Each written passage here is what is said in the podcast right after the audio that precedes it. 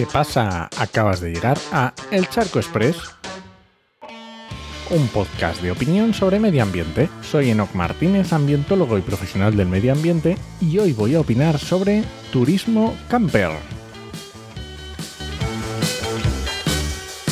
El turismo de camper es cada vez más frecuente.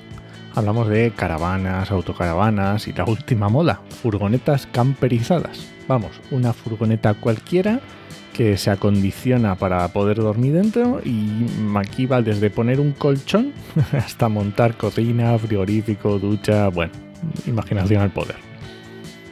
Y dirás tú, bueno, mm, ¿y dónde está el charco aquí? Si es el paradigma de la libertad y de la comunión con la naturaleza.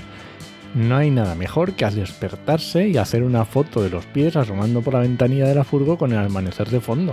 Es 100% Instagram.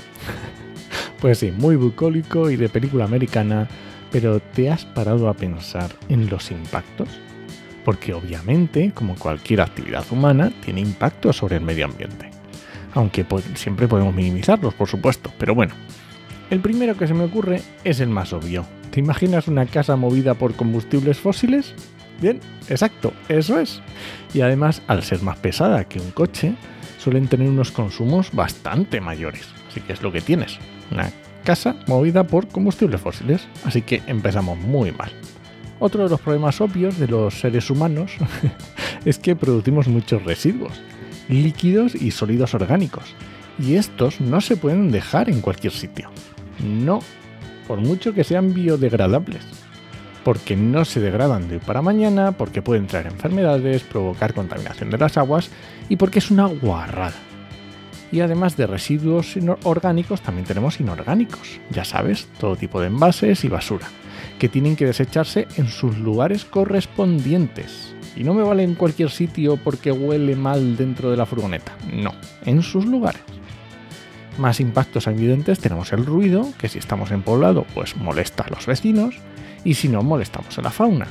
Mm, hablando de fauna, animales sueltos, ni se te ocurra. Y ahora lo que me faltaba, el perro persiguiendo a los animalicos.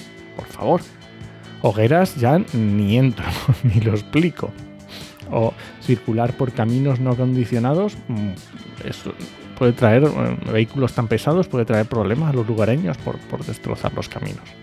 Y eso, por supuesto, suponiendo que se cumplen las normas sobre acampar porque una cosa es aparcar en un aparcamiento autorizado, que mientras no exista una ordenanza municipal que lo prohíba, pues no hay ningún problema, y otra diferente es acampar, cuando ya sobresalen cosas por fuera del vehículo, ya sabes, toldos, mesas, ventanas abatibles, etc.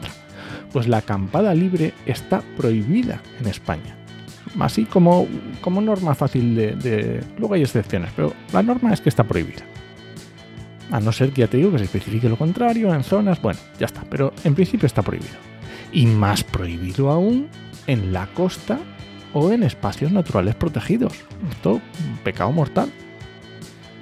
Así que si tu sueño es la libertad y la carretera, por favor, piénsalo dos veces y respeta al resto de personas que también queremos disfrutar del medio ambiente.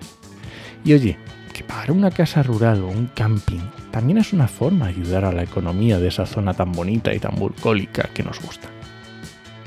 Y nada, este ha sido el Charco Express de hoy. Lo encuentras en Podcastidae o en elcharco.es. Y si alguien te pregunta, no lo dudes, te lo dijo en HMM. ¡Nos escuchamos!